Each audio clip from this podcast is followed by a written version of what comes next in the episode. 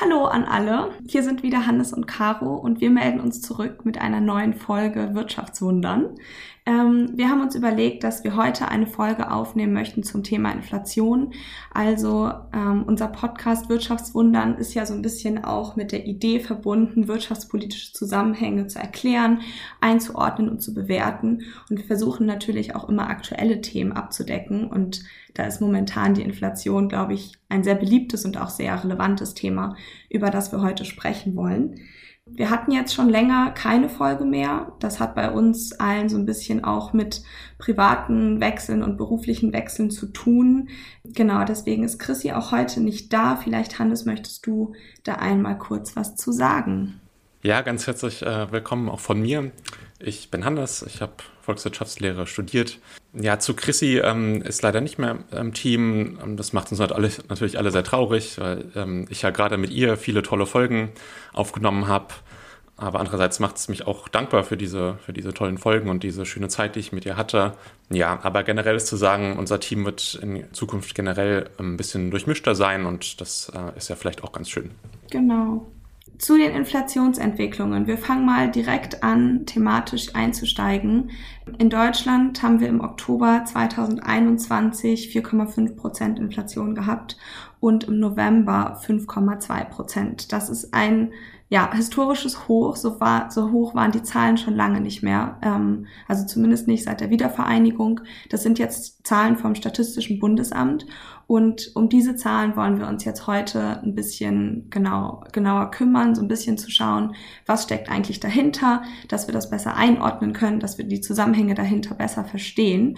Und vielleicht mal kann es uns einmal erklären, was Inflation eigentlich genau bedeutet und was dahinter steckt. Ja, Inflation, das große Mysterium. Also ganz allgemein gesagt ist Inflation ein über mehrere Perioden, also ein über einen längeren Zeitraum anhaltender Anstieg des Preisniveaus. Ja, und Preisniveau, das äh, meint hier einen sogenannten Warenkorb, sprich die Dinge und Güter, die sozusagen am wichtigsten sind für die Bevölkerung, die sozusagen das äh, repräsentativ abbilden sollen, was wir am meisten kaufen. Und schon mal wichtig ist hier die, die Unterscheidung Preisniveau, denn etwas verkürzt, vielleicht nicht falsch, aber etwas verkürzt, hört man oft in der Presse Preisstabilität. Aber eigentlich präziser müsste es wirklich heißen Preisniveau-Stabilität. Denn es geht uns hier nicht nur um irgendwie einzelne Waren und wie die im Preis variieren, die sollen ja auch im Preis variieren, das ist ja erlaubt. Es geht uns wirklich sozusagen um das allgemeine Niveau der Preise und ob das sozusagen auf breiter Front mehrere Warengruppen gleichzeitig überspannt ansteigt über längere Zeiträume. Und das ist schon mal eine wichtige Eingrenzung, wenn wir über Inflation sprechen. Gleichzeitig gibt es aber auch ein bisschen Kritik an der Messung von Inflation. Ja, genau. Da kann ich auch gleich noch mal kurz drauf eingehen. Vielleicht noch ein wichtiger Punkt, äh, wie die Inflationsrate bemessen wird. Das ist immer ein Wert, der steht im Vergleich zum sogenannten Vorjahresmonat. Also wir schauen uns quasi im November die Inflation an im Vergleich zum November des Vorjahres, also 2020, beziehungsweise mittlerweile sind wir jetzt auch schon ein Jahr weiter. Das ist nochmal eine Information, die später auch ähm, wichtig sein wird. Und genau, jetzt fragt man sich natürlich so ein bisschen, wie aussagekräftig ist eigentlich diese Inflation. Und äh, Hannes hat es eben schon kurz angesprochen. Es gibt auch immer so ein bisschen Kritik daran, weil beispielsweise Vermögenspreise und auch Wohnungspreise nur teilweise in der Inflation äh, abgebildet sind. Und wir wollen jetzt keine komplette äh, Inflationsdebatte führen über die Relevanz und die Aussagekraft der Inflation. Aber natürlich muss man sich äh, fragen, wenn jetzt auch immer mehr äh, Geld in Aktien oder Immobilien beispielsweise ähm, steckt und das gar nicht so in der Inflation abgebildet wird, wie repräsentativ dieser Warenkorb tatsächlich ist, der genutzt wird, ne, um die Inflationsrate zu berechnen. Ja, oder sagen wir halt, ähm, die Zentralbank gerät sozusagen unter Druck, wenn jetzt die klassische Inflation ansteigt. Es ist so ein bisschen handlungsda, leitet doch mal Gegenmaßnahmen ein. So, aber Finanzpreise, Immobilien, das da fröhlich vor sich hin inflationieren, ohne dass jemand was sagt. Also da hat auch wirklich die Definition und die Messung von Inflation auch ganz konkrete verteilungspolitische Wirkungen. Ja, absolut.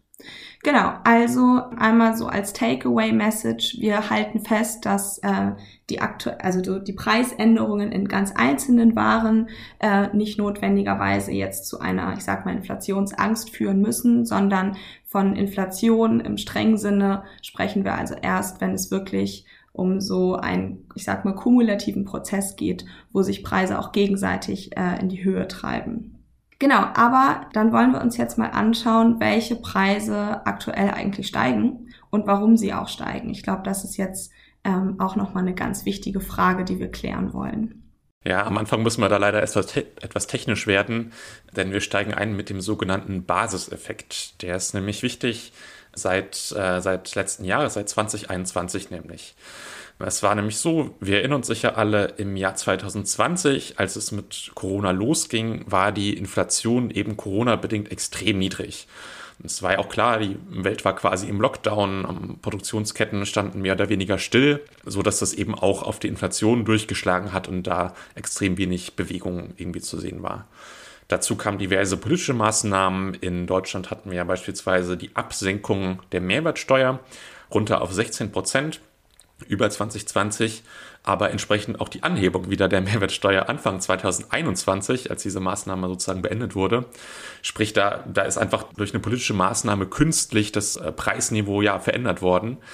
Und da wir ja, wie, wie, wie du es erwähnt hast, Caro, Inflation im Vergleich zum selben Monat des Vorjahres messen, haben wir hier quasi schon eine eingebaute Verzerrung, könnte man sagen. Denn wenn wir einen Vergleich machen mit den Preisen im Jahr 2020, die durch mehrere Corona-bedingte Faktoren einfach niedrig waren, ja, dann haben wir allein schon durch diese kleinere Vergleichsgröße mathematisch heute eine größere Inflationsrate. Man sieht es auch einfach daran, wenn wir ganz simpel den Durchschnitt nehmen aus dem niedrigen Inflationsjahr 2020 und dem jetzt etwas höheren Inflationsjahr 2021, wenn wir da den Durchschnitt nehmen, dann kommen wir auch ungefähr bei den 2% raus, Inflation, die wir ja auch eigentlich anstreben. Sprich, da ist es eigentlich im Durchschnitt betrachtet ganz, ganz in Ordnung. Und ja, das ist wie gesagt dieser Basiseffekt, dass wir 2020 ein sehr schwaches Jahr hatten, was Inflation anging und jetzt entsprechend eine höhere ähm, Steigerungsrate sehen. Aber das ist nicht der einzige Grund.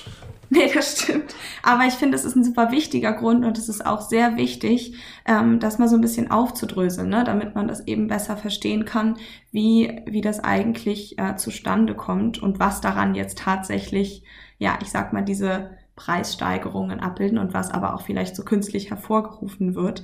Eine weitere Maßnahme war auch tatsächlich Anfang des Jahres 2021, dass äh, ja, CO2-Preise eingeführt wurden.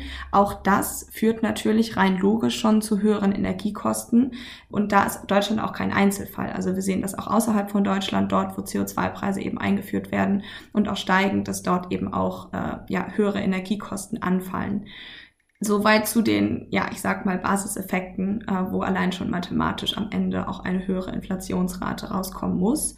Parallel dazu sehen wir natürlich aber auch gerade die sehr deutlichen und sehr starken Einflüsse durch Corona. Wir hatten eben ja sehr lange und jetzt auch schon über äh, mehrere Jahre hinweg diese Lieferketten, Lieferkettenengpässe, wow, was ein Wort, und äh, auch Produktionsengpässe. Also diese Engpässe bei vielen Produkten ähm, haben natürlich auch dazu geführt, dass gerade in Europa, wo viele Produkte auch importiert werden beispielsweise und von längeren Lieferketten abhängig sind, dass diese Produkte eben auch teurer werden. Und wenn dort die Preise steigen, dann signalisiert das eben auch eine gewisse Knappheit. Da spricht man jetzt so ein bisschen in dieser Ökonomiesprache von einer sogenannten Verteuerung des Angebots. Und so sehen wir eben auch, dass vor allem genau durch diese ganzen Effekte, vor allem Energie, Strom und Transportpreise gestiegen sind.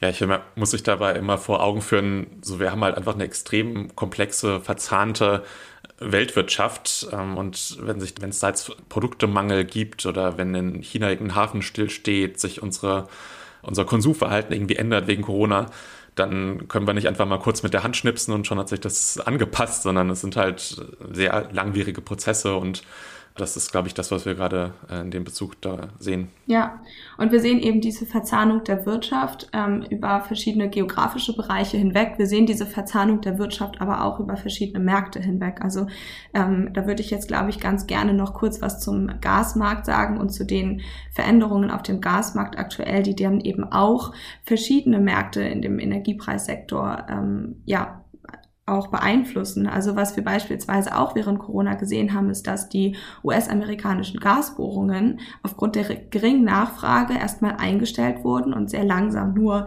anlaufen. Das liegt zum Teil auch an den, ich sag mal, grundsätzlich positiven Bestrebungen der äh, USA, jetzt auch ihre Portfolios etwas zu vergrünen, sag ich mal. Das führt aber auf der anderen Seite dazu, dass jetzt am Gasmarkt Alternativen ähm, fehlen zu den russischen Gaslieferungen beispielsweise.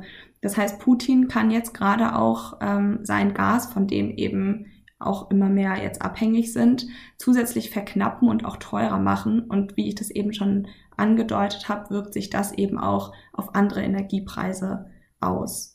Genau, und dann kommt eben in Deutschland noch dazu diese Einführung der CO2-Abgabe, von der ich eben schon gesprochen habe. Und so werden fossile Produkte einfach teurer.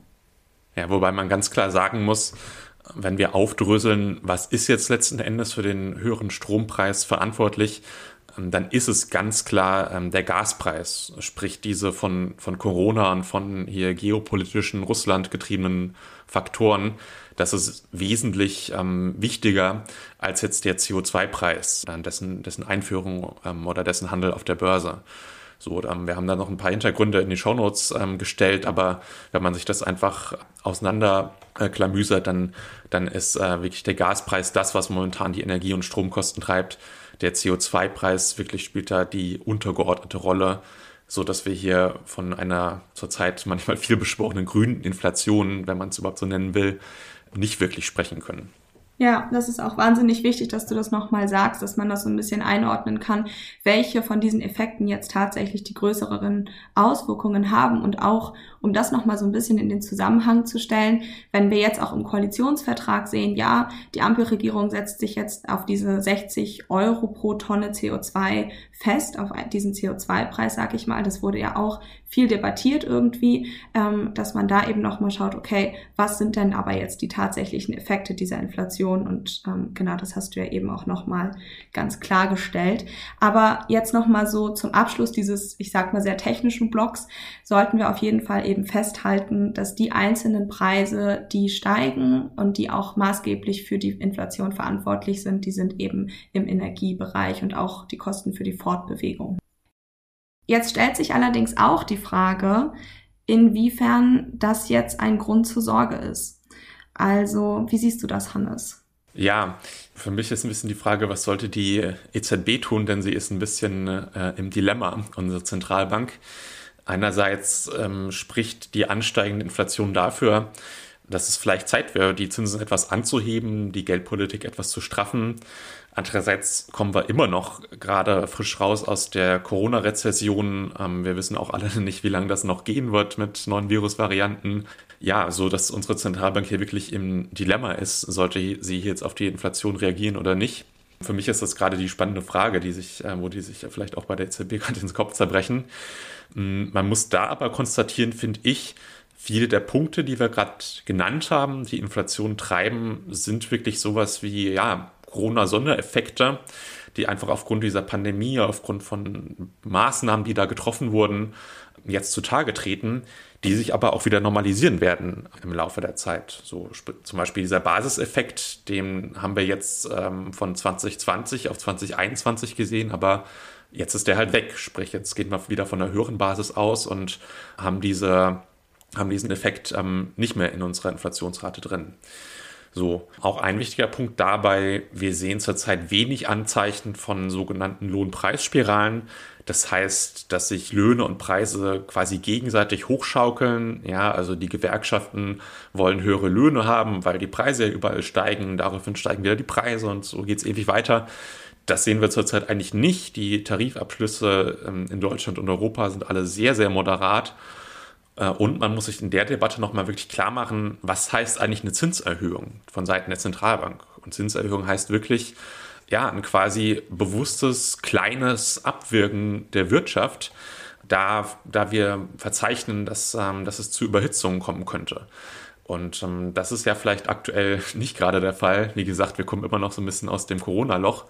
Sprich, wenn man da jetzt auf diese ganzen angebotsseitigen Corona-Sondereffekte mit, äh, mit Zinserhöhungen reagiert, dann hat man da vielleicht einfach ähm, zum falschen Medikament sozusagen gegriffen. Man könnte auch das ein bisschen verkürzt sagen, nur wenn jetzt die EZB die Zinsen erhöht, wird Putin nicht mehr Gas liefern, so dass auch überhaupt die Frage ist, äh, können wir da mit an der Inflation überhaupt was, äh, was ändern?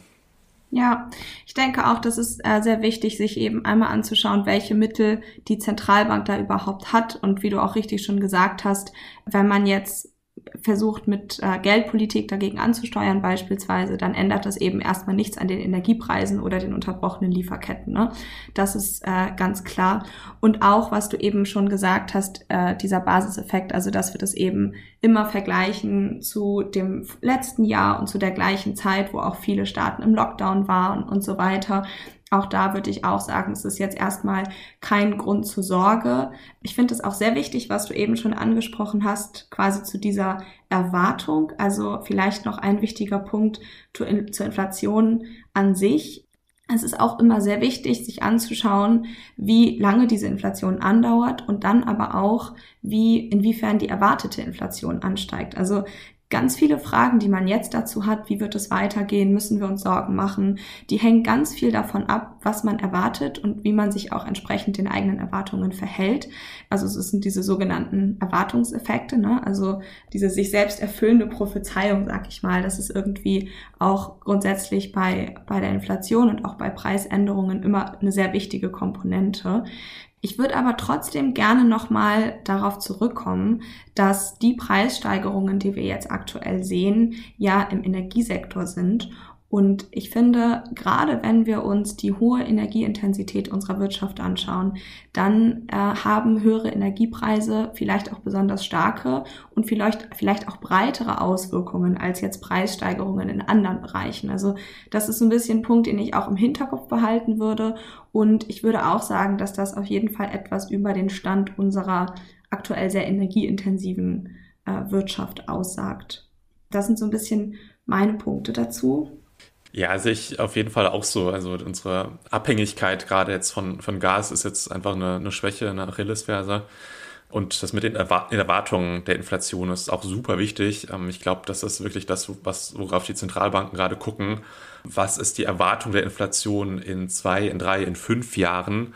Sprich, sind das jetzt alles Einmaleffekte, die wir sehen oder verselbstständigt sich dieser Prozess?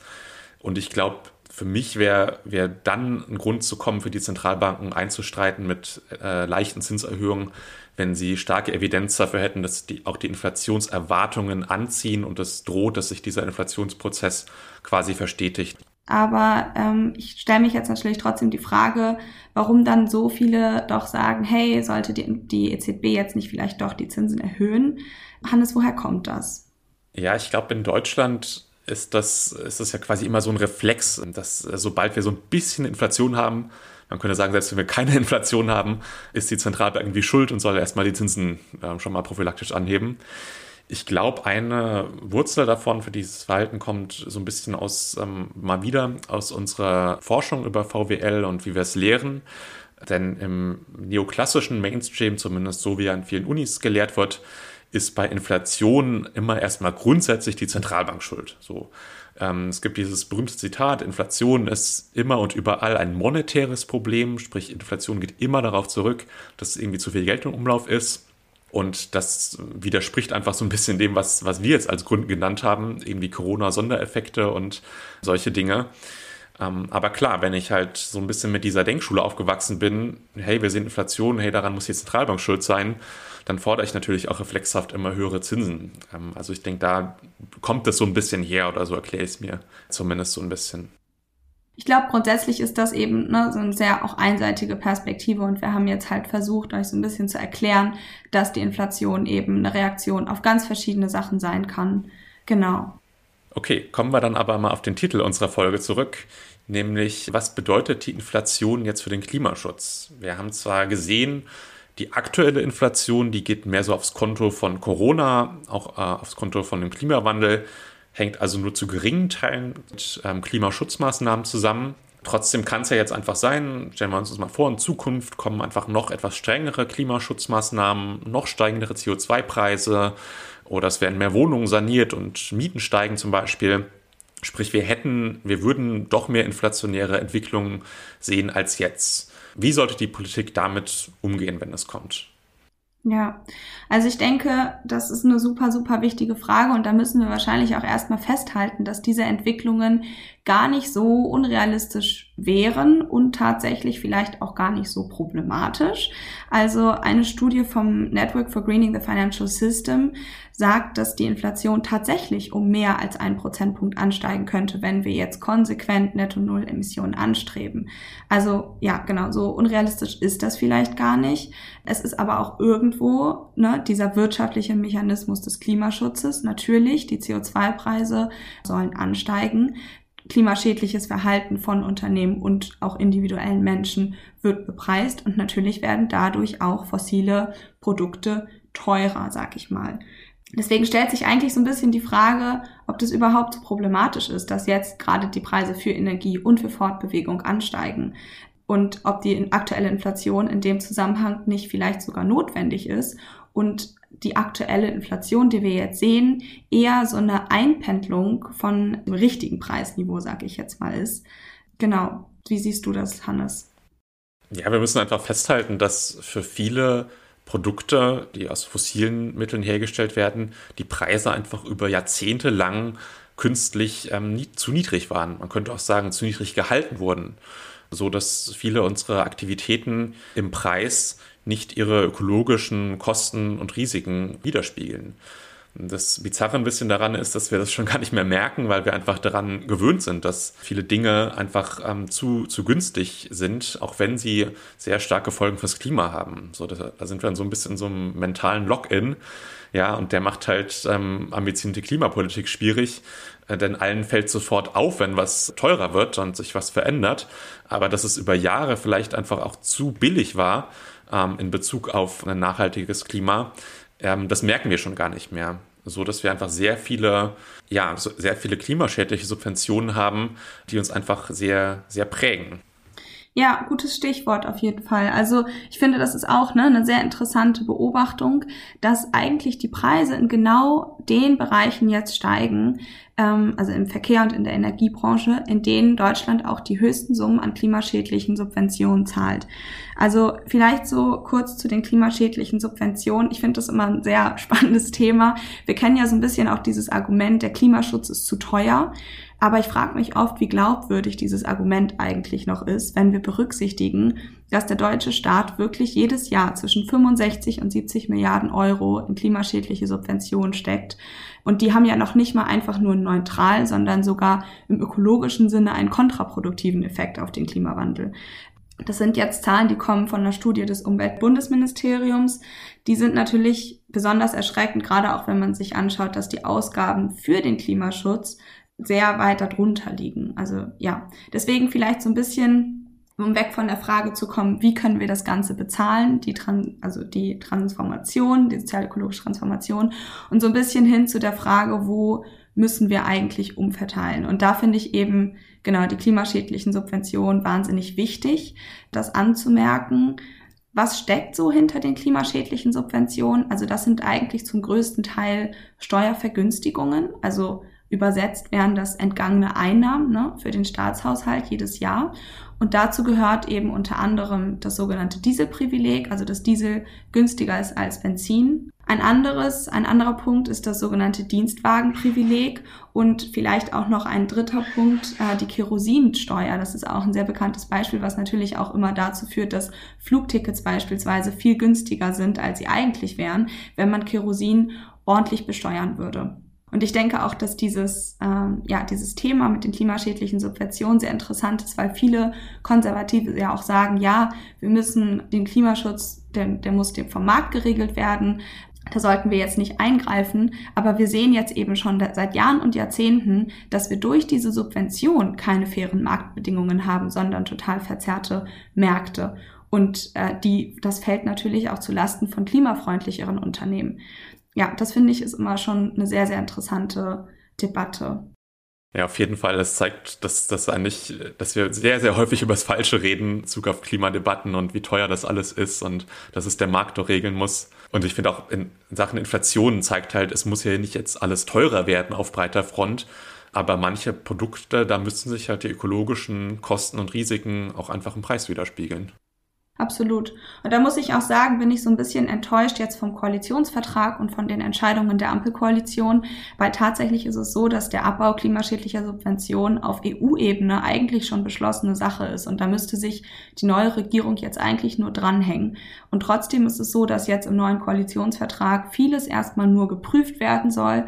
Das Dieselprivileg, also dass ne, Diesel erstmal billiger bleibt als Benzin, die Pendlerpauschale, das Dienstwagenprivileg, von dem eben auch vor allem Besserverdienende mehr profitieren, aber da können wir auch gleich nochmal drauf eingehen. Das wird alles erstmal nicht beschnitten. Und Lisa Paus von den Grünen hat auch bei einem Webinar letztens gesagt, dass die Grünen sich eigentlich vorgenommen hatten, mindestens 15 Milliarden Euro dieser 65 Milliarden Euro abzubauen im neuen Koalitionsvertrag. Und am Ende sind jetzt aber nur 5 Milliarden rausgekommen. Und ich finde, das muss man schon auch betonen und dass es eben auch ja, finde ich schon ein bisschen peinlich ist, sag ich mal. Natürlich liegt das auch daran, dass das meiste eben Steuervergünstigungen sind und dass die FDP da jetzt nicht mitzieht, weil sie eben mit jeglicher Form von Steuererhöhungen erstmal ein Problem hat. Aber genau, das sind so ein bisschen auch Hintergrund, äh, Hintergrundthemen, die zu dem Thema Inflation grundsätzlich auch wichtig sind. Deswegen, lass uns mal, lass uns mal zurückkommen zu unserer Inflation, Hannes. Ja, ein häufiges Gegenargument ist ja auch, was wäre denn jetzt, wenn zum Beispiel die Energiepreise steigen und das betrifft einfach viele Haushalte, weil sie jetzt steigende Energiekosten haben? Was ist mit dieser sozialen Dimension? Voll. Das muss man auch festhalten, ne? das stimmt auf jeden Fall. Also für manche Haushalte sind dann diese Preise doch eine ja, echte Belastung, sag ich mal. Und wir sehen eben auch, und das ist vielleicht auch nochmal ganz wichtig in dem Zusammenhang, dass einkommensschwache Haushalte insgesamt einen wachsenden Anteil ihres monatlichen Einkommens für die Kosten der Energie aufbringen müssen. Also das sind im Schnitt fünf Prozent bei den ärmsten Haushalten und so ein Prozent bei, bei den reichen Haushalten. Also das ist tatsächlich schon ein sehr großer Unterschied in dem prozentualen Anteil, den äh, Haushalte in ihre, ihre Energiekosten stecken müssen. Aber was man da ja auch festhalten muss, viele klimaschädliche Subventionen gehen ja auch eigentlich äh, an Besserverdienende. Zum Beispiel die Pendlerinnenpauschale hat eine starke soziale Wucht. Äh, auch den, den Dienstwagen haben dann doch eher nur die Bessergestellten. Sprich, es gäbe auch klimaschädliche Subventionen, die man ohne große soziale Verwerfung irgendwie abschaffen oder doch zumindest anders ausgestalten könnte, sodass sie zumindest äh, ökologisch und sozial gerechter werden. Ja, und das eingesparte Geld könnte man dann in Klimatransformation investieren. Absolut. Jetzt sprechen wir natürlich aber auch über sehr extreme Einkommensklassen. Ne? Also es ist schon so, dass die untersten 20 Prozent, sag ich mal, in den Einkommensgruppen gar kein Auto besitzen äh, und auch die größten Pendelstrecken von so den 80 bis 90 Prozent von den Besserverdienenden gefahren werden. Aber natürlich müssen wir uns jetzt auch überlegen, was passiert mit der nächsten einkommensschwächeren Schicht, sag ich mal, die eben doch noch aufs Auto angewiesen ist. Und da müssen wir natürlich ganz klar sagen, dass wir aufpassen müssen, dass das jetzt nicht zu politischen Gegenprotesten führt und dass wir auf jeden Fall auch den sozialen Ausgleich mitdenken. Und da ist für mich so ein bisschen die Abschaffung der EEG-Umlage beispielsweise ein wichtiges Stichwort.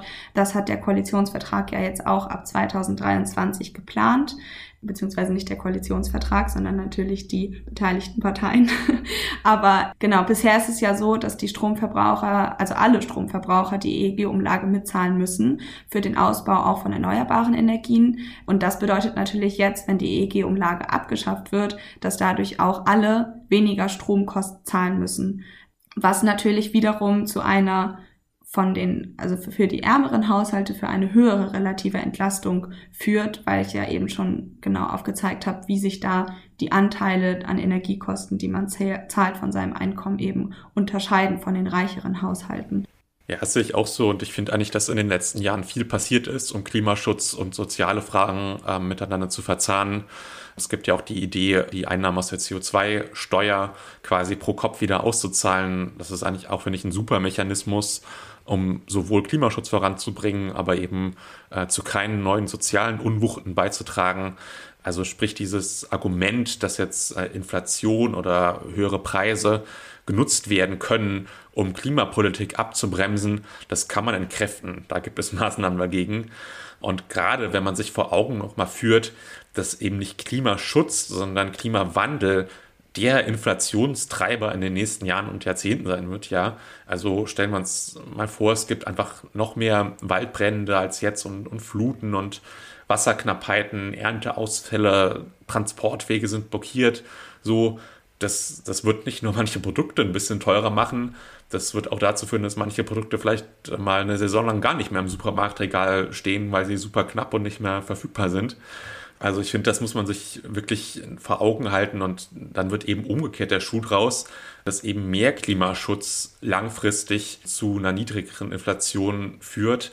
Vor allem, weil er eben diese super Worst-Case-Szenarien von unkontrolliertem Klimawandel abwendet und damit Versorgungsengpässe und, und so weiter aber eben auch, weil zum Beispiel erneuerbare Energien, wenn sie sich dann äh, ganz durchgesetzt haben, effizienter sind und auch günstiger sind als die fossilen. Sprich, dass wir auch aus dieser Energieperspektive niedrigere Preise haben, ähm, wenn wir auf die Erneuerbaren setzen. Und ich finde, das muss einfach ganz klar sehen, dass das wirklich das Worst-Case-Inflationsszenario, natürlich nicht nur Inflation, sondern auch generell für die Welt, äh, ist ein unkontrollierter Klimawandel. Absolut. Und ich finde auch, ähm, ist ganz wichtig, dass man eben mit diesen Argumenten so ein bisschen gegensteuert gegen dieses typische, ja, wir können jetzt keinen Klimaschutz betreiben, weil das vielleicht die sozialen Ungerechtigkeiten erhöht und so weiter und so fort. Also ich finde eigentlich, dass genau diese, ähm, diese Entwicklungen jetzt die sozialen Ungerechtigkeiten eigentlich deutlich machen. Und das ist auch immer so ein bisschen dieses Argument, es, es geht jetzt nicht darum, dass die Stromkosten zu teuer sind, dass es einige Menschen nicht mehr bezahlen können, sondern man muss sich ja mal überlegen, warum es überhaupt Menschen gibt, die diese fundamentalen Lebenskosten nicht mehr abdecken können. Und ich glaube, das, was es tatsächlich zeigt, ist, dass wir in Deutschland eine ernste Armutssituation haben, in der einige Haushalte stecken. Und da ist vielleicht sogar der Mindestlohn von 12 Euro die bessere Antwort auf die Energiearmut in Deutschland. Also das ist jetzt ein bisschen, genau, ein sehr verzwicktes, äh, verzwickte Denke, aber ich glaube, da hängen viele Sachen zusammen und das muss man eben auch genau so benennen. Und auf der anderen Seite, ne, was du auch eben schon angemerkt hast, diese, ich sag mal, Knappheitspreise, also auch höhere Stromkosten insgesamt sind auch einfach wichtig, damit der allgemeine Verbrauch nicht steigt. Denn sonst können wir uns die Dekarbonisierung echt, ja, sonst wo hinstecken. Also das wird dann auch nicht mehr klappen. Deswegen, genau, ganz wichtig, da die verschiedenen Maßnahmen so ein bisschen äh, einzuordnen. Da finde ich jetzt auch gerade die ähm, ja, Entwicklungen und Entscheidungen zur EU-Taxonomie ziemlich bedenklich. Aber da will ich jetzt gar nicht noch, äh, noch mehr ins Detail einsteigen. Man kann als Fazit vor allem festhalten, dass die aktuelle Inflation eben vor allem aufs Konto von äh, Corona geht, nur zu sehr kleinen Teilen auf Klimaschutzmaßnahmen, aber dass vor allem in der Zukunft eben diese Kombination aus Klimawandel, aus Business as usual, aus zu energieintensiver Wirtschaft und klimaschädlichen Subventionen, dass das auch aus der Inflationsperspektive und natürlich auch aus menschlicher Perspektive quasi der problematische Treiber ist, den es äh, anzupacken gilt. Und ich denke, wir sollten eben nicht über eine sogenannte grüne Inflation reden, sprich eine Inflation, die durch grüne Klimaschutzmaßnahmen ausgelöst wird, sondern wir sollten eine braune Inflation sozusagen forcieren, sprich fossile Produkte müssen einfach ihre ökologischen Kosten im Preis auch widerspiegeln müssen dann entsprechend auch teurer werden. Und wir haben es gesagt, es gibt soziale Ausgleichsmechanismen. Das ist kein Ding der Unmöglichkeit. Das darf nicht gegeneinander ausgespielt werden.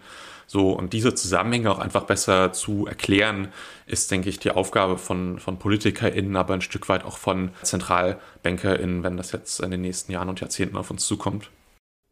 Ja, dem habe ich nichts mehr hinzuzusetzen, Hannes. Das hast du total schön äh, gesagt. Das ist ein sehr wichtiges Schlusswort. Mir hat die Folge ganz, ganz viel Spaß gemacht. Ähm, mir liegt auch dieses, Her dieses Thema ganz persönlich am Herzen. Und ich freue mich auf jeden Fall auch schon auf die nächste Folge. Mir hat es auch ganz viel Spaß gemacht. Wir lassen das erstmal dabei. Und möchtest du noch was sagen? Dann freue ich mich auch ganz doll auf die nächste Folge und bis ganz bald. Super, bis dann. Tschüss. Tschüss.